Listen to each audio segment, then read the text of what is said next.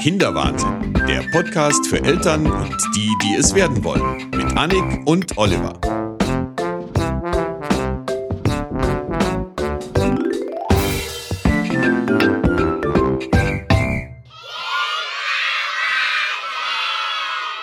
Hallo Annik. Hallo Alexandra, du bist diesmal kein Olli. Nein, ich bin eine Alexandra. Und zwar bist du eine Alexandra, die die Leser zumindest unseres Blogs kinderwahnsinn.com schon kennen könnten, weil da hast du mal einen Gastbeitrag geschrieben darüber, wie es ist, mit Kindern Urlaub zu machen. Da bist du Expertin. Wir sind aber gute Freundinnen. Also insofern freue ich mich, dass ich jetzt auch mal halbberuflich mit dir quatschen kann. Und du bist Profimama. Du hast nämlich vier Kinder im Alter von. Profimama, danke für das Kompliment. Ich weiß nicht, ob, ich da, ob man überhaupt da Profi sein kann beim Mama sein. Ähm, ich habe vier Kinder im Alter von zwölf, elf, sechs und drei Jahren. und zwar drei Jungs und ein Mädel, wobei das Mädel quasi das Elfjährige ist.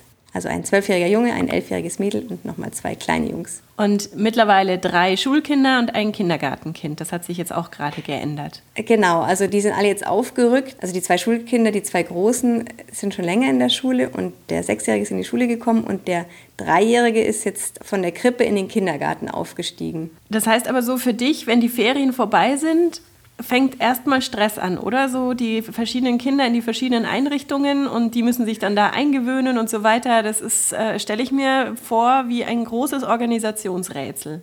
Soll ich ehrlich sein? Also der Stress ist für mich eigentlich eher, wenn Ferien sind und so keine Struktur im Alltag herrscht. Also ich finde, diese ganze Kindergarten- und Schulgeschehen ist eigentlich eine Erleichterung für den Alltag, wenn man eben einfach so Zeiten hat, weil so eine gewisse Routine nach einer Weile sich einstellt. Klar, wenn alles ganz neu ist, braucht es ein bisschen, aber letztlich finde ich es immer eigentlich ganz schön, wenn dann nach Ferien auch wieder so dieser Alltag und diese Struktur Einzug hält in das Familienleben. Stressig ist es natürlich, pünktlich sein, alle vier Kinder unter einen Hut zu bringen, dass jeder auch die richtige Brotzeit und die richtige Jacke und die richtigen Schuhe und am richtigen Fleck ist zur richtigen Uhrzeit das ist so ein bisschen herausfordernd, aber ich bin ja die Profimama. Nein, also nach, ich staune manchmal selber, aber es klappt gut. Was mich immer fasziniert, wenn ich bei euch bin, es ist trubelig, klar, das bleibt nicht aus. Deine Kinder sind wahnsinnig selbstständig, alle, also auch die Kleinen. Und sie sind wahnsinnig gut erzogen im Sinne von Benehmen. Also die sitzen zusammen am Tisch und einer reicht dem anderen den, den Zuckerstreuer und sagt dann bitte und danke und könntest du mir bitte den Salzstreuer reichen und so Sachen. Wo ich mir denke, die reden sogar untereinander so. Ich meine, dass man zu einem, zu einem Gast, zu einer Erwachsenen vielleicht höflich ist, das finde ich ja noch okay. Aber die reden sogar untereinander so. Wie hast du das geschafft? Ähm, das ist mal eine gute Frage. Also mir fällt es selber natürlich oft gar nicht so auf. Man, man nimmt es ja so hin und freut sich natürlich an den eigenen Kindern, aber also es freut mich natürlich auch, wenn ich das jetzt mal von, von jemand anderem höre.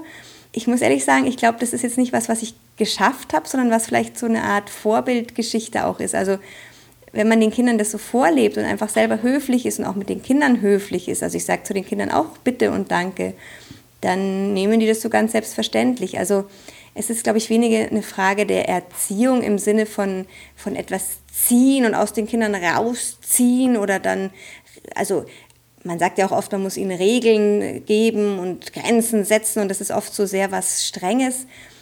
Aber ich, ich weiß nicht, meine Intuition hat mir von Anfang an eher so eingegeben, ich sollte das mehr aus diesem Vorbild, ähm, aus dieser Vorbildgeschichte heraus vielleicht machen und einfach immer freundlich sein zu den Kindern, höflich das SCH-Wort niemals sagen. Und offensichtlich hat es funktioniert. Also scheinbar ist die Strategie aufgegangen. Ja, also frei nach Karl Valentin, der doch gesagt hat, Kinder erziehen bringt nichts, sie machen einem ja doch alles nach. Exakt, ja, stimmt. Also ja, genau, mit dem habe ich es gehalten, ohne es zu wissen.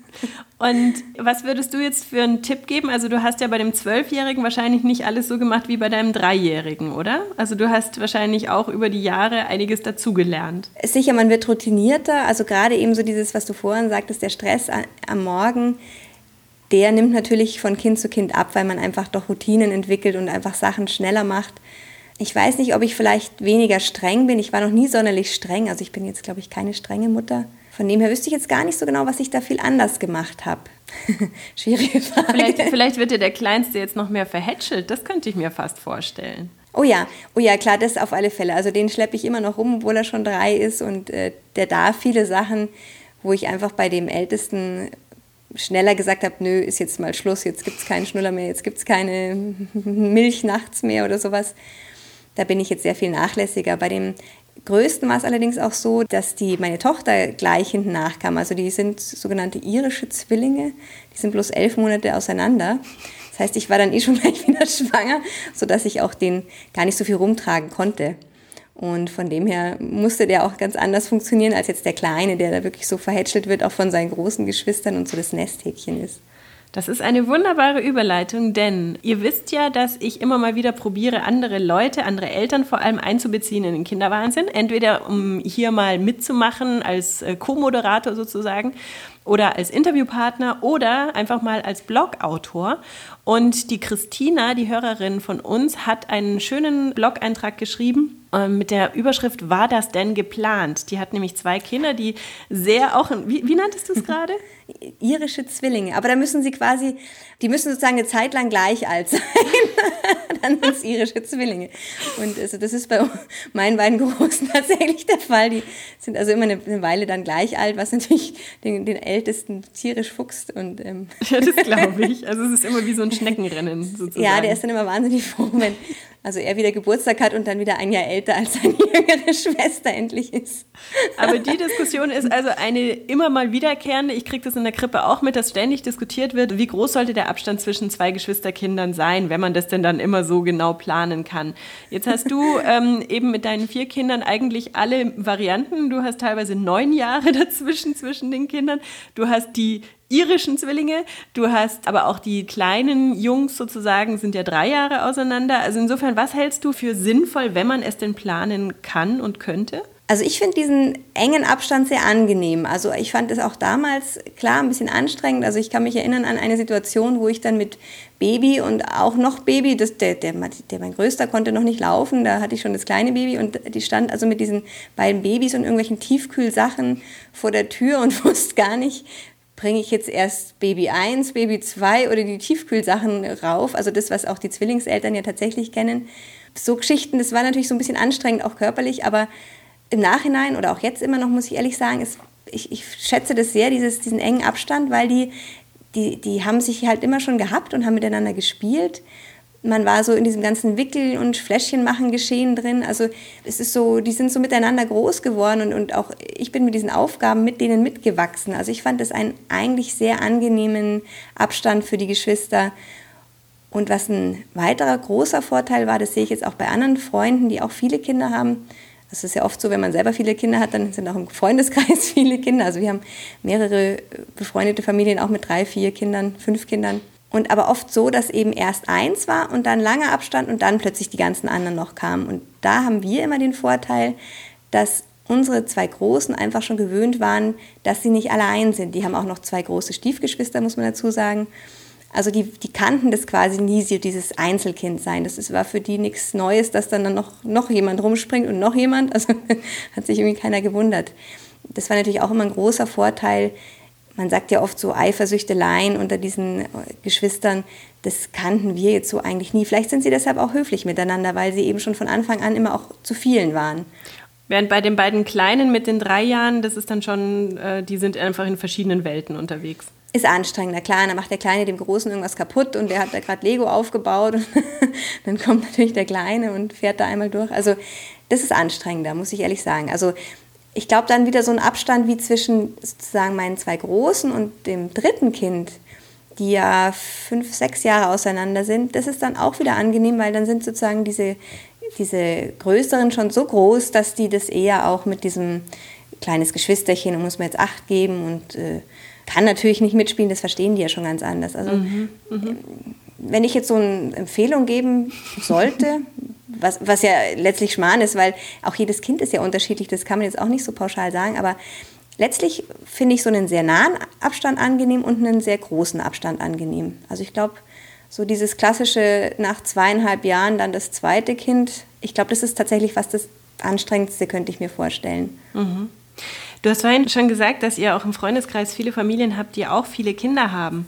Es gibt ja immer wieder, habe ich den Eindruck, negative Gefühle solchen Familien gegenüber. Merkst du davon irgendwas? Ähm, ja, man wird natürlich mit diesem, was ja auch die Christina geschrieben hatte, war das denn geplant?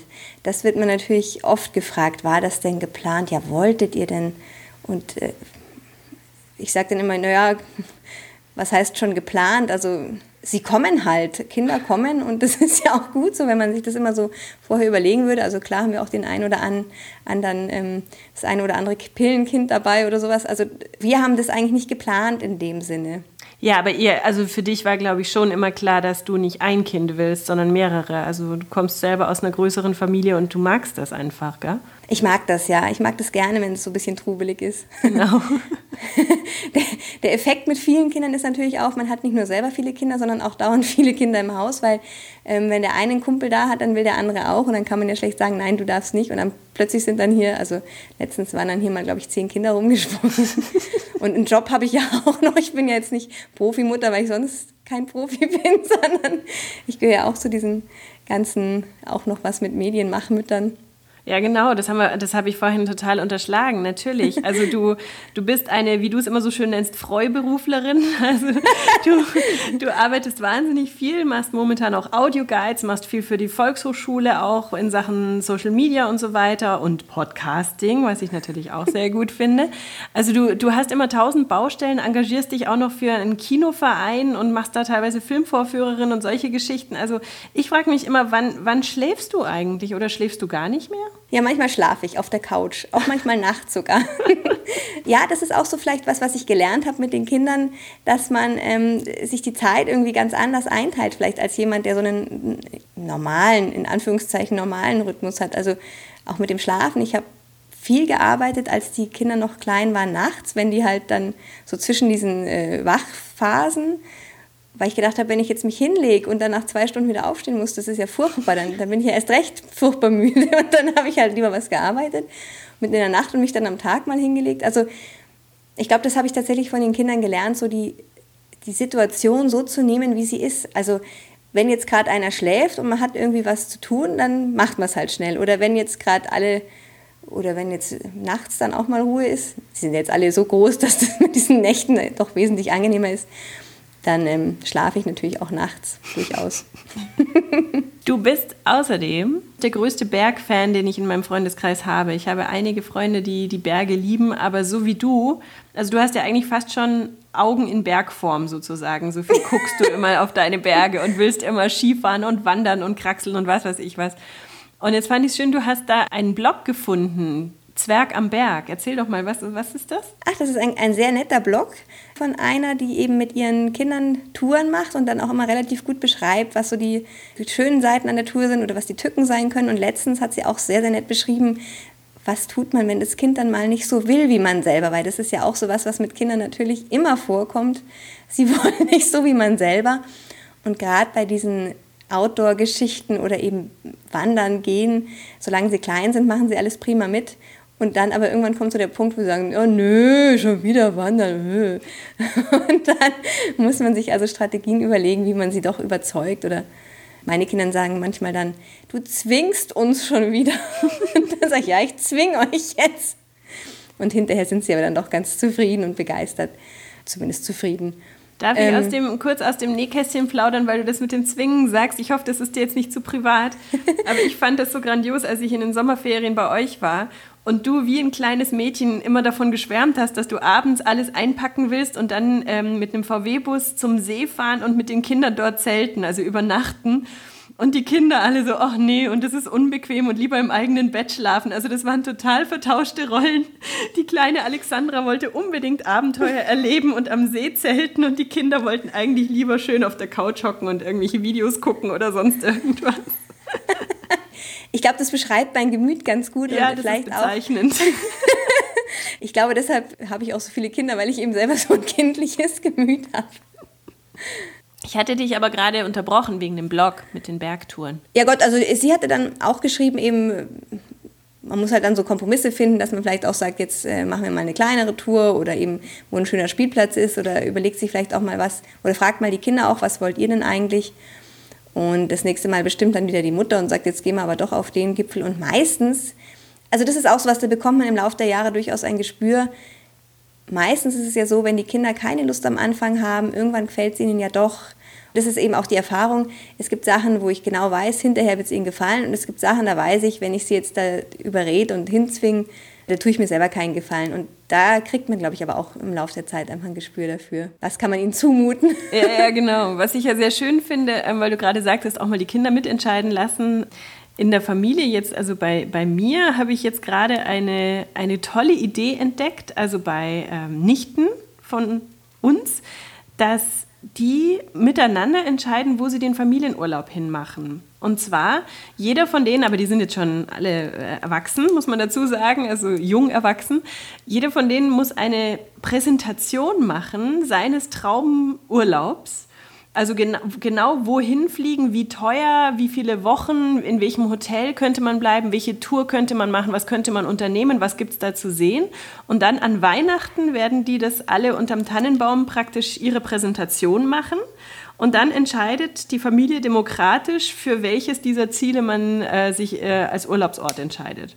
Das finde ich eine super Idee. Großartig, großartig. Das ist echt toll. Also finde ich vor allem auch mit diesem eben an Weihnachten, weil ähm, das ist ja auch so was an Weihnachten, was schenkt man denn? Und eben auch so, je mehr Kinder man hat oder je mehr Verwandtschaft auch, oder andersrum, auch wenn man nur ein Kind hat, aber viel Verwandtschaft, ist das ja oft ein Problem. Dann jede Tante will was schenken, also, also da finde ich das sowas mit Reisen oder Erlebnissen eine tolle Sache. Also das gerade wo es jetzt ja auch wieder auf Weihnachten zugeht. Ja, wie macht ihr das dann mit, mit den Geschenken? Das ist ein gutes Thema. Weihnachtsgeschenke? Ja. Also wie kann man die, die Verwandtschaft zügeln, damit man nicht irgendwie lauter oh. quietschende, piepsende, blöde Plastikspielzeuge dann irgendwann zu Hause hat zum Beispiel, die kein Mensch oh. braucht.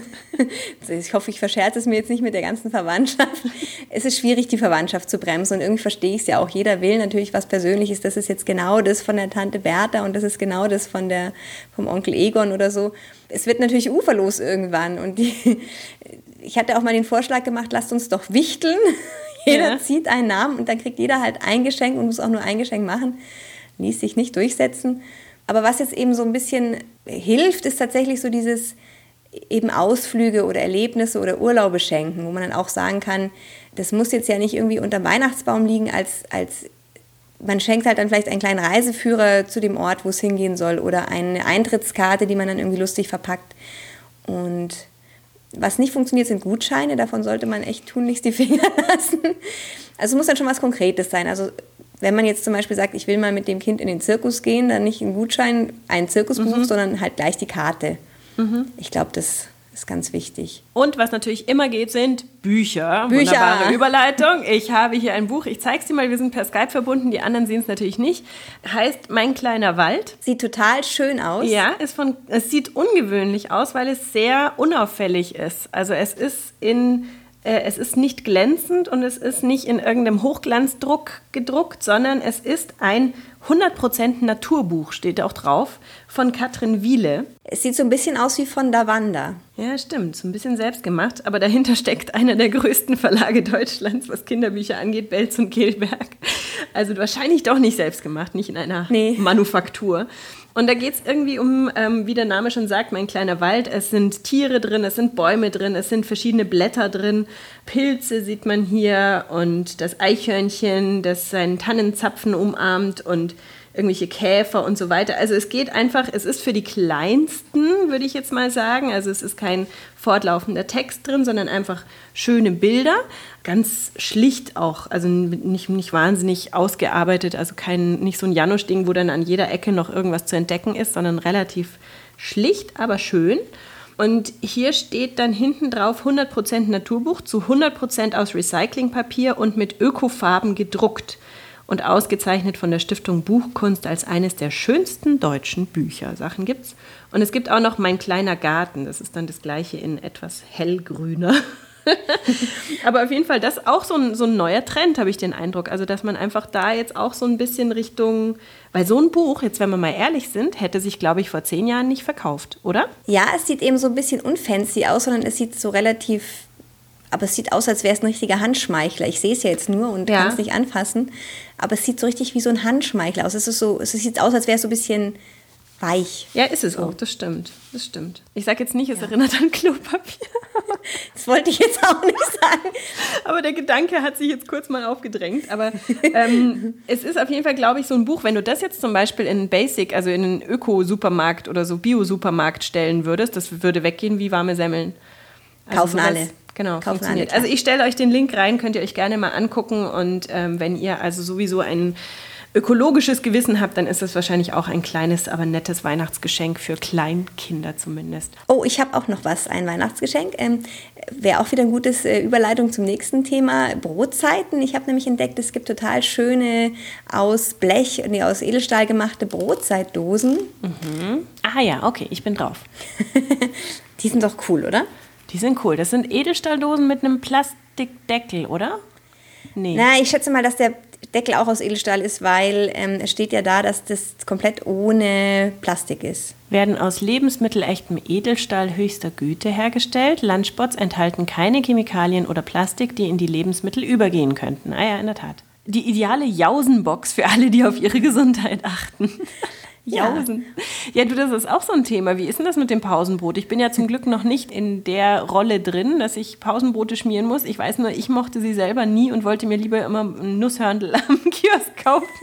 Aber hast du irgendwie das perfekte Pausenbrot entdeckt über die Jahre, was sie immer essen? Nein, das gibt es glaube ich auch nicht, weil das ist so tagesformabhängig. Also ich, ich muss ehrlich sagen, ich, äh, ich habe vorhin schon gesagt, ich bin ein, ein leichtes Spielkind und ähm, verspiele mich also auch wirklich mit diesem Jausen machen immer so etwas und schnitze dann aus Karotten irgendwelche kleinen Sachen und so. Du hast so viel Zeit, Mädchen. Ich glaub's auch. Ja, ich weiß auch nicht, vielleicht hat mein Tag irgendwie 48 Stunden und ich Ja, lebe so schneller, wie Oder ich du bist bei, geklont oder so, wer weiß. bei Star Trek, glaube ich, gab es mal so eine Episode, wo sie alle schneller in, in so einem schnelleren Universum irgendwie waren. Ich weiß auch nicht. Ja, ich habe, nein, ich glaube, mein Trick ist, ich habe Mut zur Lücke. Manche Sachen mache ich dann so ganz akribisch und bei manchen bin ich aber auch sehr großzügig. Und da erspare ich mir dann wieder Zeit. Was gibst du so mit zum Beispiel? Also außer geschnitzte Möhrchen? Beim Jause machen gebe ich immer so, so, so eine Mischung aus was Süßem und was äh, Gesundem und noch irgendwas, was sie halt selber sich wünschen dürfen und irgendein Obst halt. Und ähm, also diese, diese, diese Edelstahl-Lunchboxen sind auch deshalb so klasse. Snack-Container werden sie hier auch genannt. Die haben zum Teil, oder die gibt es so auch mit so Trennwänden. Und das ist auch so was ganz Wichtiges. Wenn man nur so eine, ein Abteil hat in der Jausenbox und dann alles so zusammenrutscht und die Äpfel an den Keksen kleben, das ist natürlich, mag kein Kind, würde man selber ja auch nicht so mögen. Und wenn man dann die schon aufmacht, dann riecht es so ein bisschen nach so, Oder noch besser, wenn dann die Paprikascheibe irgendwie am Keks, Keks klebte oder sowas, weißt ja. du? So. Und die Salami noch am, Ah. Wo könnte die jetzt noch dran kleben? An der Schokolade. Ja, die darf man ja in den meisten Kindergärten nicht mitgeben. Also nichts mit Schokolade, Ah, okay. was das Ganze ja noch so ein bisschen zusätzlich erschwert. Echt, da gibt es Regeln? Bei uns gab es doch da keine Regeln Ah, für, oder? Nein, aber wir leben jetzt ja in den gesunden Nuller- und Zehnerjahren. Da gibt es alles Okay. mit Regel für gesunde Ernährung. Okay. Mhm. Ganz großes Thema. Ich glaube, wird etwas überbewertet, die gesunde Ernährung. Wer, wer überprüft es denn? Ja, also die, die Kindergärtnerinnen weisen schon darauf hin, wenn die Kinder was zu Schokoladiges in ihren Boxen haben. Also, Okay. Und die Kinder sind da auch so geeicht. Also das, das zieht sich allerdings schon länger durch. Das kenne ich schon von meinen ganz großen Stiefkindern, die jetzt ja schon mittlerweile studieren. Denen mache ich jetzt keine Jausenbox mehr. Aber selbst bei denen war das schon so, wenn ich da aus Versehen mal irgendwas, wo ein bisschen Schokolade dran war, mit eingepackt habe, dann wurden die gleich ganz panisch und nein, das dürfen sie nicht mitnehmen und es darf nichts mit Schokolade und es darf nicht zu süß, es muss gesund sein, gesunde Jause. Okay. Und Gut, noch was, was ich lernen muss. Mhm. ja, ich, ich habe mir mal eine Zeit lang so Bilder, ich habe allerdings, es ist beim Bilder angucken geblieben, im Internet von diesen Bento-Boxen aus, aus Japan. Also die machen ja so wahnsinnig kunstvolle, tolle, kleine, äh, also auch so Boxen, wo dann verschiedenste Sachen drin sind und die sind allein fürs Auge schon dermaßen lecker. Also wo dann auch immer irgendwie ganz viele verschiedene unterschiedliche Sachen drin sind, auch Sachen, die so ein bisschen aussehen wie Sushi, aber meistens dann ohne Fisch, aber so mit geklebtem Reis, die dann so mit Mauseöhrchen dran und so und ganz, ganz tolle Sachen. Da muss ich auch mal irgendeine Seite, ja, das schreibe ich mir noch auf. Ich schicke euch da mal noch eine Seite dazu, aber da müsst ihr mal gucken, was es da so gibt. Es war mir nur alles irgendwie zu aufwendig, aber mal so eine Bento-Box machen für die Schule. ja, macht, macht Spaß und ähm, die Kinder essen es, glaube ich, auch tatsächlich. Wobei das ist ja, finde ich, jetzt wieder praktisch, weil wenn ich mir jetzt vorstelle, ich hätte so vier Lunchdosen zu füllen, dann ist das eigentlich viel effektiver, als wenn du nur für ein Kind das alles herrichtest. Ja, natürlich, ich plädiere absolut fürs Fettkind. Also, also es ist, ich stehe morgens relativ früh auf, koche mir dann einen Kaffee und dann geht's los. Dann stelle ich tatsächlich, wie du das jetzt gerade beschreibst, wir haben ja so eine kleine Küchentheke, da stelle ich dann die Dosen auf und dann werden die befüllt. Ja, das hat mich ja schockiert. Du hast letztens nämlich mal irgendwo gefacebook, glaube ich, wann du aufstehst. Wann stehst du auf? Ja, so kurz nach sechs. Kurz nach sechs. Damit die Kiddies, wann müssen die aus dem Haus spätestens? Um halb acht. Halb acht. Aber ich müsste nicht so früh aufstehen, aber ich will halt gerne in, in, der Früh noch meinen Kaffee trinken. Ja, und du, ja, das ist auch wieder ein Thema. Du und Kaffee, das ist sowieso wieder ein Thema für sich, aber das hat hier nichts zu tun. ähm, was ich auch interessant finde, du hast eine, eine relativ weit verstreute Familie und da kam eine Mail von der Faye. Das ist eine langjährige Hörerin, muss ich mittlerweile sagen, also auch von Schlaflos in München noch. Und die hat mittlerweile selber zwei Kinder. Und da war auch die Sache, wie hältst du die Familie auf dem Laufenden, was die Kinder angeht? Also zum Beispiel, also nicht nur so Entwicklungserfolge und so, sondern halt auch Fotos zum Beispiel. Also wie machst du das? Und sie sagt, sie schickt Rundmails zum Beispiel, also an die Großeltern und alle. Das hat sich so etabliert, dass sie wirklich dann irgendwie eine schöne Mail fertig macht mit Fotos und allem drum und dran. Und ähm, das wird dann aus der Sicht der Kinder sogar so ein bisschen beschrieben. Also ich hatte meinen ersten Schultag, wäre dann das zum Beispiel, was bei ihr jetzt noch nicht der Fall ist, und macht also Rundmails. Das heißt, es ist sehr persönlich, ist aber natürlich, was Privatsphäre angeht, mal NSA und so weiter außen vor gelassen, besser als sowas wie Facebook, was natürlich auch ein Weg ist, um Fotos zu verbreiten und mit der Familie zu teilen. Wie hältst du das? Grundsätzlich diese Rundmails oder es gibt ja auch Familien, die machen so Jahresberichte, die man dann mhm. an Weihnachten bekommt, finde ich eine schöne Sache. Was ich in diesem, in diesem privaten Bereich mache, ist halt an Weihnachten so Fotokalender. Jetzt müssen natürlich alle meine Familienangehörigen weghören, weil es ist ja immer die große Überraschung, mein Gott, es gibt wieder einen Fotokalender, das ist ja auch so ein Klassiker, weil ich da wirklich noch richtig Fotos abziehe und einklebe. Aber ich stelle tatsächlich auch Fotos auf Facebook, wo ich mir dann auch immer nicht so ganz sicher bin, na, ob das jetzt so das Allerbeste ist. Auf der anderen Seite, es ist so praktisch und es ist so einfach und es ist so schnell gemacht und jeder weiß gleich Bescheid und ähm, ich mache es gerne, ja. Also ich stelle auch meine Kinder auf Facebook, ich gebe es offen zu. Wissen Sie davon? Die wissen davon, die finden es jetzt auch nicht so tragisch. Offiziell dürfen Sie ja selber noch nicht auf Facebook. Ich glaube, ab 13 Jahre ist Facebook. Ab 13. Genau. Dadurch, dass ich so viel mit Facebook zu tun habe, ich gebe ja auch Facebook-Workshops und so weiter und bin da also relativ viel damit befasst, obwohl ich jetzt nicht der allergrößte Facebook-Fan, das muss ich jetzt auch gleich dazu sagen. Aber ich finde es jetzt auch nicht so schrecklich wie manch einer, es ist halt einfach sowas wie ein Telefon. Es ist praktisch und es ist, äh, es ist nun mal da. Ich mag es eigentlich ganz gerne. Aber das ist übrigens auch so was jetzt von, von wegen Kindererziehung. Ich hänge so viel in Facebook rum und das ist ja auch irgendwie ein bisschen mein Job und die Kinder kriegen mit, aha, die Mama verdient Geld mit dem. Mhm. Deshalb sind die da gar nicht so spitz drauf. Also die Dann ist es gleich wieder, ja, bei euch sind echt die Rollen vertauscht, das ist unglaublich. Die Faye hatte übrigens auch noch Buchtipps angehängt, die werde ich verlinken. Schaut einfach mal rein. Schön macht's nicht, aber glücklich. Ein ehrlicher Schwangerschaftsroman. Fand ich vom Titel her sehr gut. Dann Babyjahre von Remi Lago. Das ist natürlich ein totaler Klassiker. Das hatte ich hier auch rumstehen. Und Relax Mama von Elsbeth Thehling. Da sagt sie einfach gut. Das sagte mir noch nichts. Äh, bist du jemand, der jemals irgendwelche Erziehungsratgeber gelesen hat? Nein. Naja, okay, okay. habe ich mir gedacht. Nein, habe ich mich von Anfang an verweigert. Habe ich gedacht, die machen mich nur irgendwie kirre und dann, dann wird gar nichts mehr gut. Aber es gibt ja dann Themen, wo man nicht weiß, wie es weitergeht. Also zum Beispiel hattest du das Thema auch aufgebracht, als wir darüber gesprochen haben, worüber wir heute sprechen. Was macht man als Eltern, wenn die Kinder plötzlich irgendwelche Typen als Freunde mitbringen, äh, die einem total suspekt sind? Und das geht ja auch für jede Altersstufe eigentlich. Also der eigene Menschengeschmack muss nicht der gleiche sein der Kinder. Was, was macht man dann? Den Kontakt untersagen wahrscheinlich äh, ist heutzutage nicht mehr so in ist wahrscheinlich auch schwer möglich. Also, also das ist wirklich, das ist wirklich eine Sache, wo ich, wo ich mir noch gar nicht drüber im Klaren bin, wie man da reagiert. Und das ist ja auch sowas, das wird mit zunehmendem Alter ja auch schwieriger. Weil wenn die noch klein sind, ist es ja meistens doch so, man versteht sich mit den Eltern und dann verstehen sich die Kinder schon auch irgendwie. Und je größer sie werden, desto eigenere Wege gehen sie natürlich. Also man ist ja dann überhaupt gar nicht mehr immer dabei oder auch jetzt bei den bei den beiden Großen, ich kenne ja deren Freunde zum Teil auch gar nicht mehr, weil die, die, die Kreise sind ja plötzlich ganz andere. Ja, was tut man dann?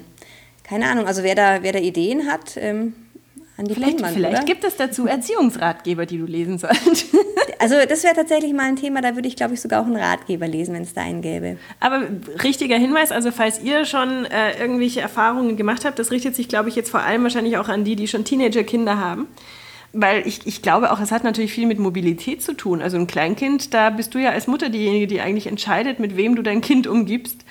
Und später, wenn sie selber mo- mobiler sind, äh, liegt das ja gar nicht mehr in deiner Hand. Also insofern der schlechte Einfluss von anderen Kindern. Wobei du mich ja auch letztens erst drauf gebracht hast, dass es ja auch durchaus sein kann, dass dein Kind dann ein guter Einfluss für diese Kinder ist. Also so muss man es ja auch mal sehen. Also es geht ja immer in Ja. beide Richtungen. Ja, und nun, wir leben ja hier auf dem Dorf und da ist es eh ganz anders, weil da ist ja das eh viel vermischter und durchmischter. Also es gibt ja hier Bauernkinder und Akademikerkinder und also es ist hier alles so ganz wild durcheinander und also bei den Großen habe ich jetzt schon beobachtet, die finden sich dann schon auch irgendwie zusammen. Also diese Durchmischung funktioniert, wenn sie noch klein sind, aber das separiert sich interessanterweise dann auch, sobald sie größer werden. Also dann sind die Kasten wieder unter sich so ein bisschen, was Kasten. auf der anderen Seite auch ein bisschen schade ist.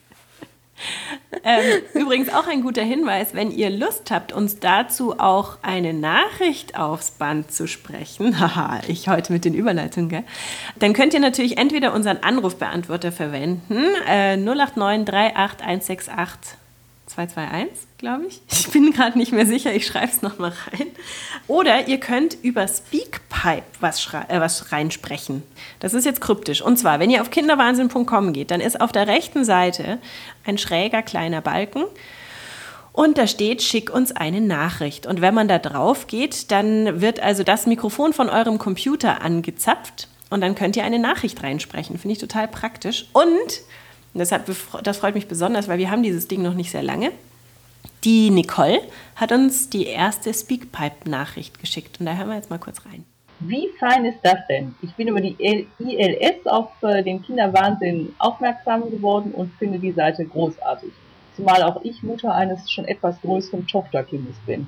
Weiter so. Tschüss, Nicole. Also, das war die Nicole. Und falls ihr also uns sagen wollt, was macht man als Eltern, wenn die Kinder sich mit Typen anfreunden, die einem total suspekt sind, könntet ihr das zum Beispiel auch bei Speakpipe einfach mal drauf sprechen. Das würde mich echt interessieren. Oder ihr schreibt ganz altmodisch in die Kommentarfunktion. Wird auch gelesen. Und wir haben viele, viele Mails bekommen. Ähm, ich will eigentlich. Oh Gott, da haben wir noch viele Mails. Guck mal. Guck mal. Hast du das gesehen? Ist ja irre. Ich dachte, wir wären schon fast durch, aber wir sind noch lange nicht durch. Wenn jetzt der liebe Oliver schon nicht da ist, er ist übrigens aus dem Urlaub zurück, ich habe heute mit ihm telefoniert, aber er ist jetzt krank, also es ist immer wieder irgendwas.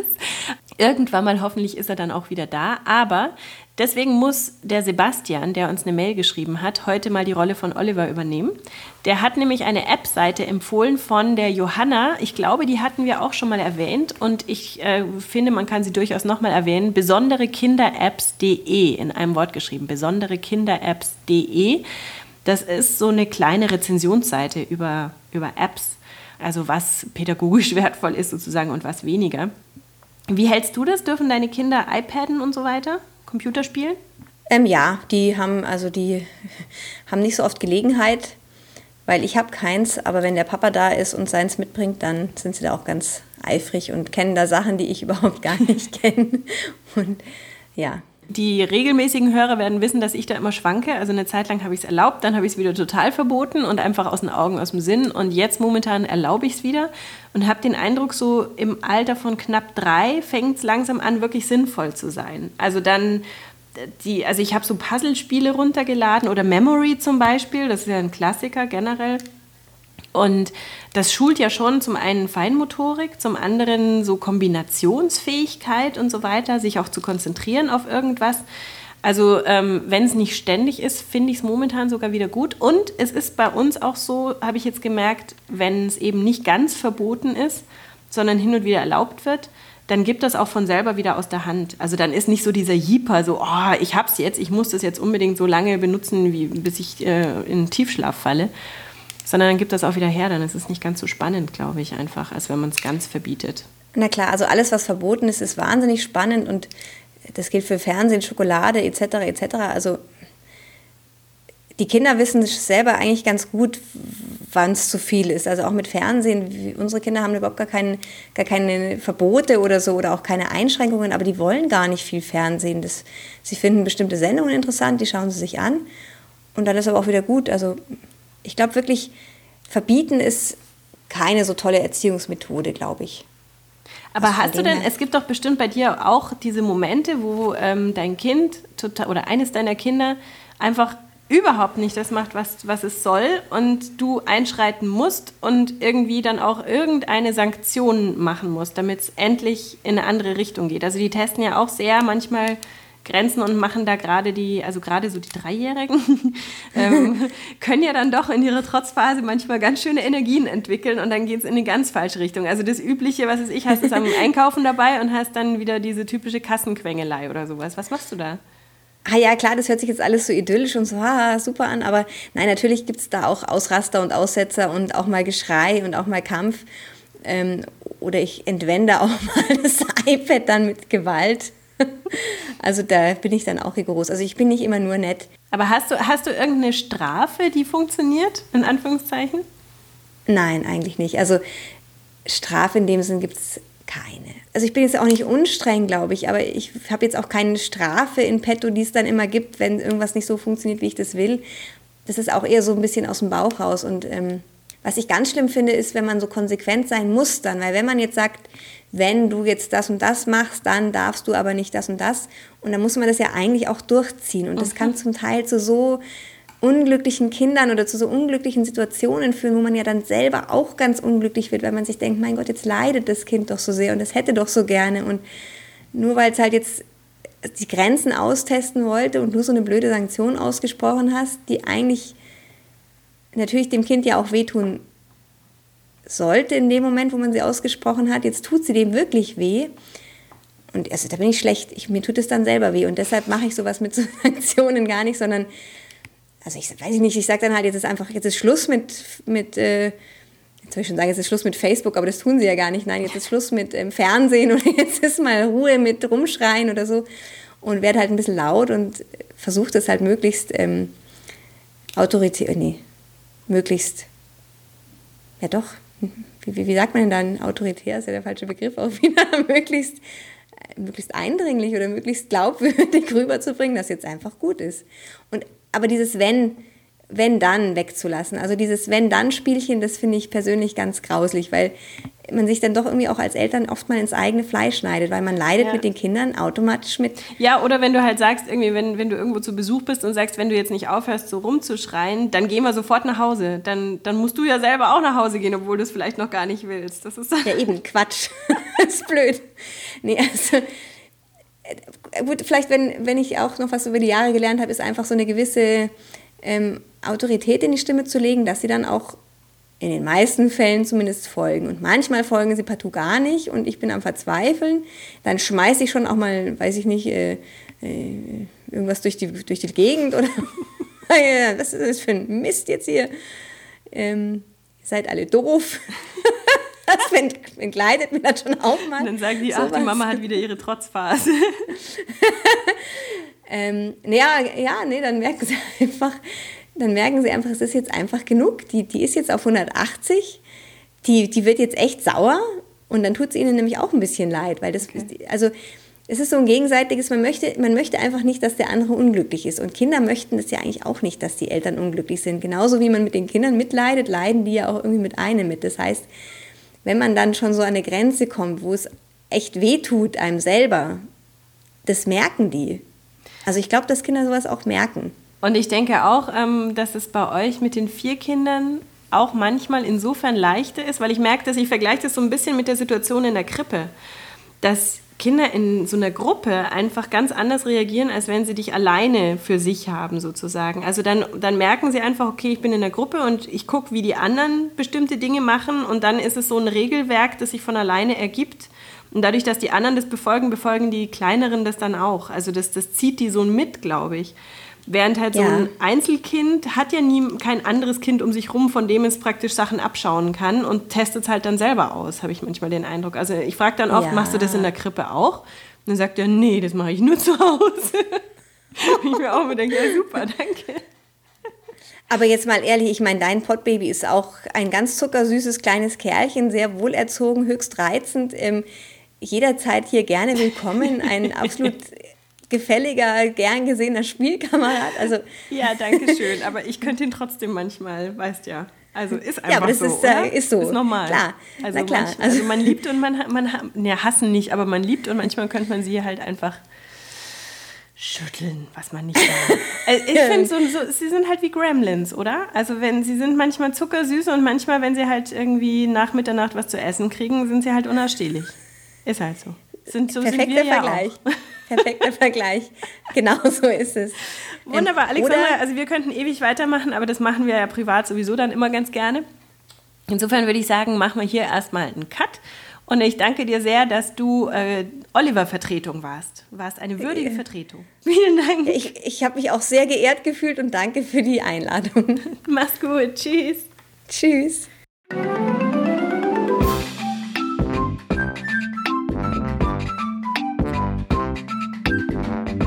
Kinderwahnsinn, der Podcast für Eltern und die, die es werden wollen, mit Annik und Oliver.